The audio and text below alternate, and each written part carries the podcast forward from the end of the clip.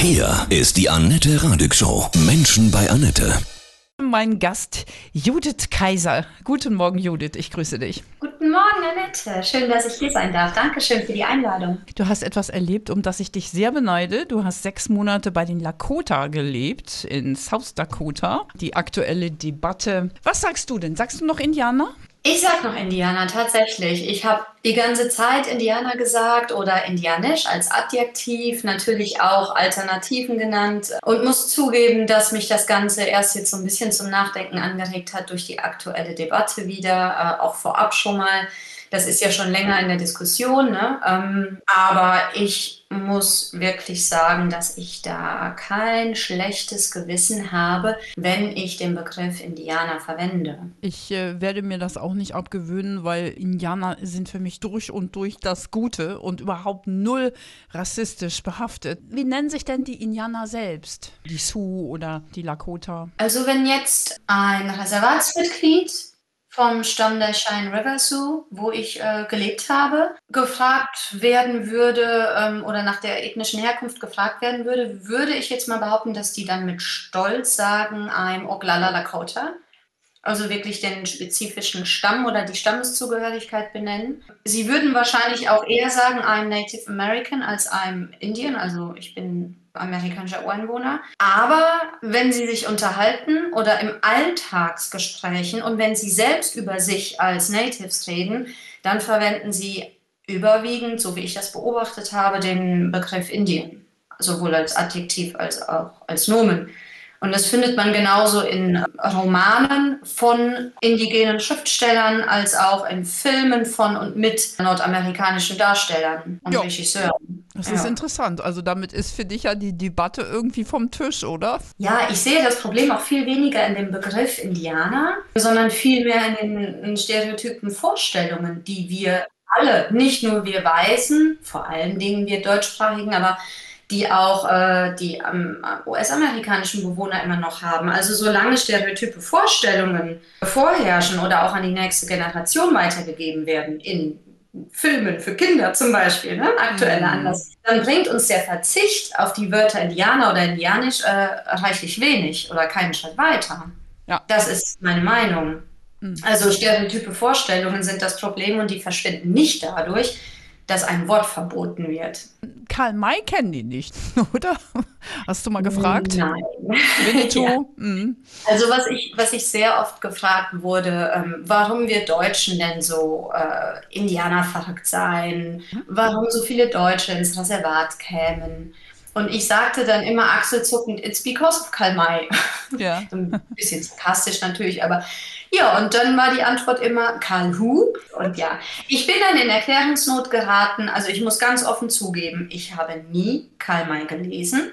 Ich habe aber auch nie einen Winnetou-Film gesehen. Wenn ich den als Kind mal über den Bildschirm habe hoppeln sehen, dann muss ich wirklich gestehen, habe ich die Nase gerümpft und weitergesetzt. Obwohl ich, keine Ahnung, wahrscheinlich hatte ich da schon so ein Gespür für Klischees ich fand es kitschig, selbst als Kind schon, und dachte, nö, ist mir zu doof.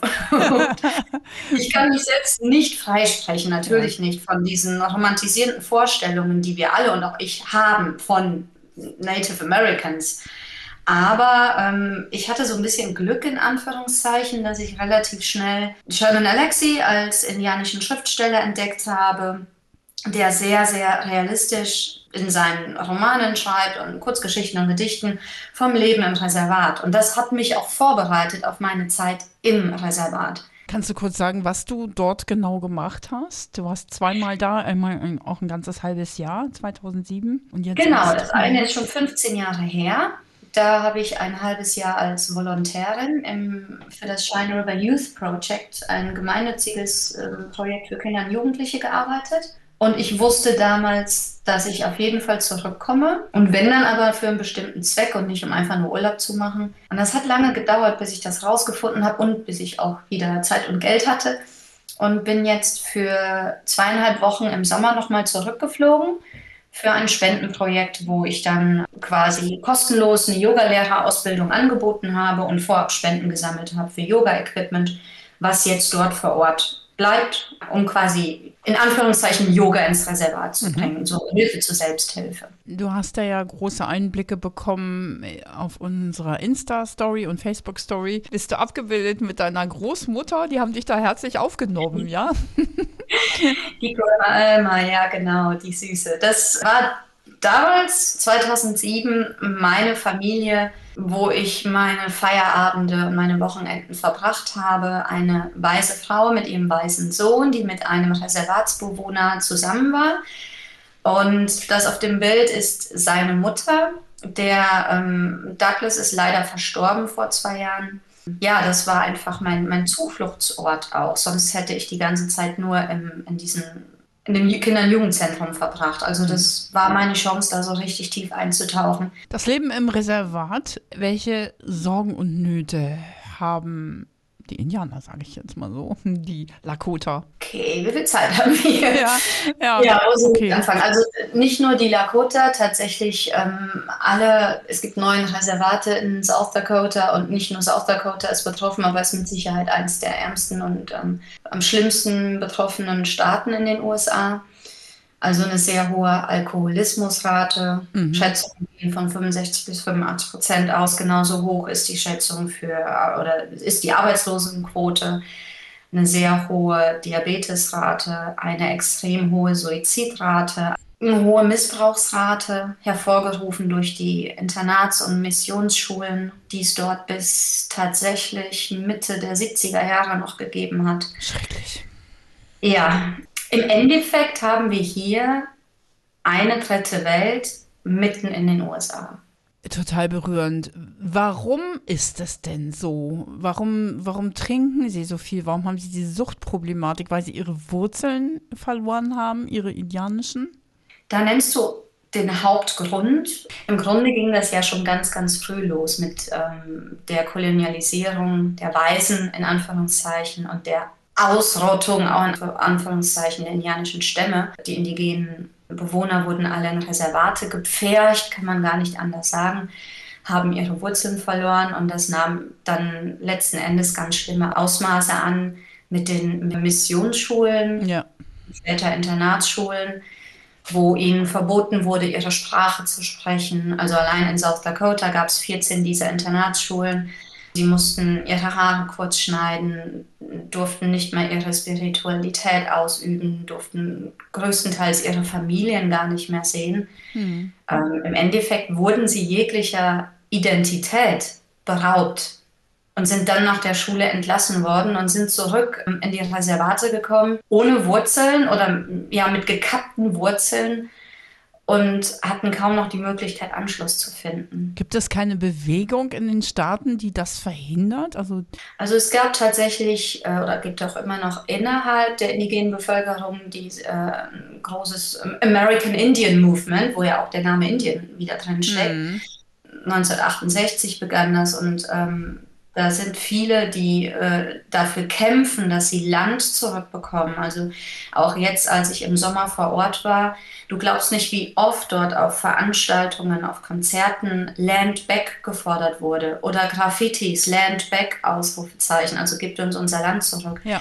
Das heißt, es gibt viele Bemühungen, auch von außerhalb, also auch, ich weiß, in Deutschland gibt es auch eine Organisation oder einen Verein, mindestens einen, der versucht aufzuklären, auch über stereotype Vorstellungen. Da gibt es viele Bemühungen, das schon, aber ja, wie so oft, es ist halt ein sehr, sehr, sehr großes Problem oder sind viele, viele Probleme, die hier zusammenkommen. Solange die ähm, Indianer in den Reservaten gehalten werden, also ich habe oft dieses Bild Schön. eines Pferds, eines ähm, nicht Viehstalls vor Augen, aber also, als ob die eingepfercht sind von der US-Regierung.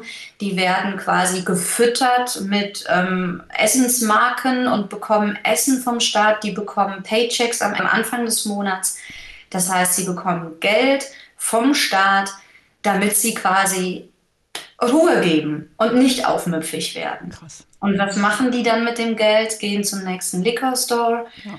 und kaufen sich dann dort ihren Alkohol und versaufen es sofort. Also lange nicht alle, ne? aber ja, das ist klar. das große Problem. Teufelskreis. Also die Regierung, die schafft das auch, das so fortzuführen, die klein zu halten. Wenn sich Amerika wandelt, glaubst du daran, dass es eines Tages besser wird? Also wenn ich da an die letzten Jahre denke, an die Trump-Ära, da ähm, im Gegenteil, es ist mhm. viel schlimmer geworden. Der Rassismus, der den Indianern gegenüber ist viel, viel, viel schlimmer geworden. Ich habe mir vieles erzählen lassen jetzt im Juli.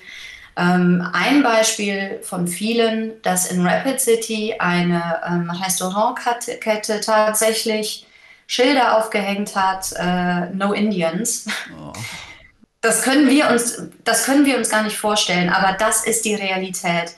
Mhm. Und auch das indianische Bewohner oder im Auto die Indianer viel eher angehalten werden und mit viel mehr mhm. Ähm, Strenge von der Polizei geprüft werden oder überprüft werden und durchsucht werden. Was fasziniert dich denn ganz, ganz extrem. Du, du hast ja jetzt tiefe Einblicke auch in dieses ganze South Dakota bekommen. Das ist auch das Land, wo der mit dem Wolf-Tanz gedreht worden ist, oder? Genau. Ja. Was findest du denn so faszinierend an diesen wundervollen, schamanischen Menschen? Ja, da muss ich sogar eins vorwegnehmen, wo du diesen Titel des Films mit Kevin Costner gerade genannt hast. Also damit fing bei mir ja auch dieses Indianerfieber bei mir auch ähm, mhm. an ich war zwölf, ich habe den Film geguckt und ähm, habe mich von da an für diese Kultur interessiert. Mein in Anführungszeichen äh, Papa vor Ort, äh, Douglas, der ja verstorben ist, war auch Statist bei Der mit dem Wolf tanzt und hat im Übrigen viel Schlimmes erzählt von der Art und Weise, wie Kevin Costner mit den ähm, Statisten und teilweise auch Schauspielern umgegangen sei. Ach, tatsächlich, ja. Ja, also der Vater deiner Indianerfamilie, wo du gelebt hast. Genau, mhm. genau. Boah, Und, heftig. Ja, genau. Hollywood. genau. Ja, ähm, also zum einen ist da auch in mir diese romantisierende Vorstellung, dass ich auch damals immer dachte, wow, ein richtiger Indianer. Logisch. Mhm. Ich war im Reservat und habe das lange noch gedacht. Ähm, aber es ist tatsächlich zum einen South Dakota, die Prärie, die Weite, Freiheit. Die Fahrt durch die Prärie, die nimmt mich jedes Mal gefangen und lässt mich gleichzeitig so frei fühlen, wie ich mich sonst nirgendwo gefühlt habe auf der Welt. Und zum anderen die Herzlichkeit und die Community, die Gemeinschaft der Bewohner. Denn trotz aller Armut, trotz aller Drogen, Alkohol, Missbrauch, halten die so gut sie können an ihrem Stolz fest, an ihren Traditionen. Es ist eine große Mischung aus Moderne und Traditionen. Und das ist so eine tolle Gemeinschaft, wie wir sie hier kaum kennen. Also die Familien sind sehr groß, die haben sehr viele Kinder auch. Gefühlt ist da jeder der Kassen von jedem, jetzt nicht im Sinne von Inzucht, sondern alles ist eine große Familie. Mhm. Und was, was ich denen ganz besonders hoch anrechne, ist dieser äh, Reservatshumor. Ich liebe generell schwarzen Humor. Und die haben das so gut drauf. Also Humor ist bei denen ganz wichtig. Äh, Sherman Alexi, der Schriftsteller, sagt, uh, Humor is self-defense on the rest. You make people laugh and you disarm them. Also das ist die Selbstverteidigung und damit erwaffnest, entwaffnest du jeden. Und das passt halt so schön. Total, ja. Und als ich jetzt im Sommer zurück war, es fühlte sich an wie Heimkommen. Und es war damals auch schon so, als wäre ich schon, schon mal dort gewesen. Oder als, also es fühlte sich nie fremd an. Ja, vielleicht hast du ja in anderen Leben da schon mal gewirkt. Welche Rituale findest du denn ganz besonders berührend? Welche hast du vielleicht in dein Leben mit eingebaut? Die haben ja unglaubliche Weisheiten und Rituale. Räuchern zum Beispiel, ne? Ja, die, ähm, dort in der Prärie kann man sich dann Weihrauch abschneiden oder abknipsen mitnehmen. Das, das zünden die an und lassen es abkopeln und es duftet dann ganz toll aber vor allen Dingen der Umgang mit Spirits, zum Beispiel verstorbener Tiere oder auch Menschen. Wenn dort ein Tier gestorben ist, ich habe es erlebt bei, ähm, es gibt, ja dort noch so mehr oder weniger freilebende Mustangs. Und in der Mustangherde ist ein Pferd gestorben und wir sind dann später nochmal mit dem Auto zurück in die Prärie über die Hügel gehubbelt und hatten vorher an der Tankstelle Tabak gekauft und dann Tabak über das Tier gestreut, denn nur dann kann die Seele, der Spirit des Tieres aus dem Körper entweichen und frei sein. Und dieses Tier wird auch liegen gelassen. Sehr, sehr, sehr, sehr lange, was bei uns ja nie geschehen würde. Ne? Da gibt es ja strikte Regeln, was mit einem Haustier äh, geschehen muss. Und dort werden die Tiere liegen gelassen, damit der Spirit Zeit hat zu entweichen oder ja, frei zu kommen. Ähm, das hat mich sehr beeindruckt. Also tatsächlich mein Umgang auch mit geliebten toten Menschen und Tieren. Mhm. Also ich habe einen ganz anderen Umgang mit. Wow, das war sehr. Da bin ich dankbar für. Ja, sehr berührend. Ja, weil es ja. ein schwieriges Thema ist, ja. ne, der Tod. Mhm. Ähm, ansonsten die Zeremonien, ähm, Sonnentanz habe ich solltenweise, dürfenweise niemals mitbekommen. Powers hingegen, Tanzwettbewerbe, habe ich viele mitbekommen. Die sind wunderschön. Ähm, Schwitzhüttenzeremonie ist auch etwas, was wirklich nur für die indigenen Völker gedacht ist ähm, und eben nicht für die Weißen. Habe ich auch akzeptiert, respektiert. Ich würde aber niemals auf die Idee kommen, jetzt zum Beispiel Powwows zu Hause zu veranstalten, wie das tatsächlich in Deutschland äh, bei manchen vielleicht Vereinen oder Hobby-Indianern der Fall ist. Und dafür werden wir Weise auch echt stark belächelt. Also, dass wir hier Indianer spielen und Powerhouse tanzen und sich sogar Erwachsene als Indianer verkleiden. Also, das höre ich, habe ich damals immer wieder gehört und jetzt im Sommer auch. Wenn ähm, Sie selber auch Entspannungstechniken haben und auch Möglichkeiten durch Ihre Rituale, du bringst ihnen aber dennoch bietest ihnen Yoga an. Ist das nicht, frage ich jetzt mal, leicht übergriffig? Wissen Sie nicht selbst, wie Sie wieder zu sich kommen? Vor allem, wenn man bedenkt, dass Yoga eine indische, mhm. eine indische Tradition ist. Ich sehe das so, Yoga ist weder eine Religion noch äh, gehört sie irgendeinem Volk, einem ethnischen und ist für jeden geeignet.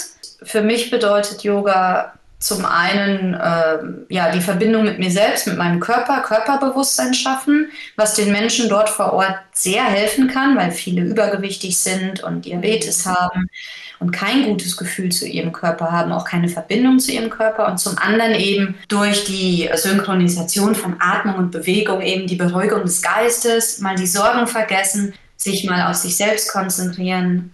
Und Yoga kannte dort keiner. Und da war ganz viel Skepsis dran. Also mürrische Teenager, die mir mit allen oder auf allen Leveln zeigten, das finden wir jetzt mal so richtig uncool, was wir hier machen müssen. Und zum Schluss im Shavasana in der Endentspannung lagen sie alle da und haben kein Wort gesagt und waren tiefenentspannt und danach sind sie alle mit dem Grenzen aus dem Raum gegangen. Also mhm. ja, äh, auch sie habe ich dann erreicht. Aber es war auch echt mutig, ne? Es hätte ja auch nach hinten losgehen können, finde ich ja total stark. Ich habe mir da ehrlich gesagt gar nichts bei bedacht. Ich bin so überzeugt von der positiven Wirkung ja. von Yoga auf Körper und Geist, weil ich selbst Ist erlebt so. habe. Ich wollte da was zurückgeben einfach. Mhm. Wie viele Yogalehrer hast du jetzt ausgebildet? Von sechs Anmeldungen ist eine einzige junge Dame erschienen. Und nach einer kurzen Enttäuschung war das aber rückblickend perfekt. Also es war eine sehr intensive Personal Training mäßige Zeit. Wir waren eben nur zu zweit und konnten ganz tief eintauchen und ähm,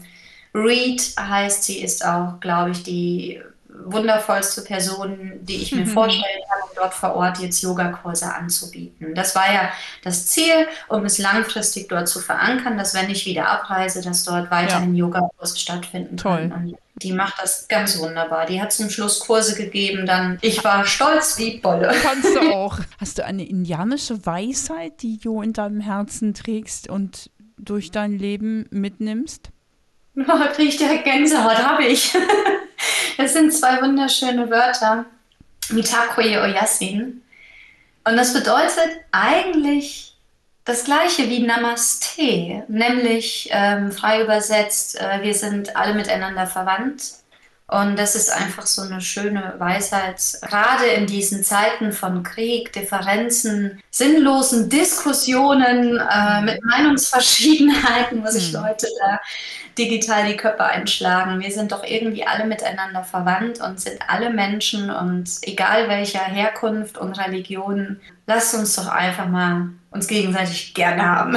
Ich danke dir sehr für diese wirklich bewegenden Eindrücke über das Leben yeah. der Lakota ins Haus Dakota. Dann wünsche ich dir ganz, ganz viel Freude weiterhin, auch natürlich beim Yoga machen, beim Yoga lehren und von Herzen alles Gute. Namaste. Ich danke dir, liebe Annette, und nochmals vielen Dank für die Einladung und die Wertschätzung. Dankeschön. Sehr alles gerne. Gute. Namaste.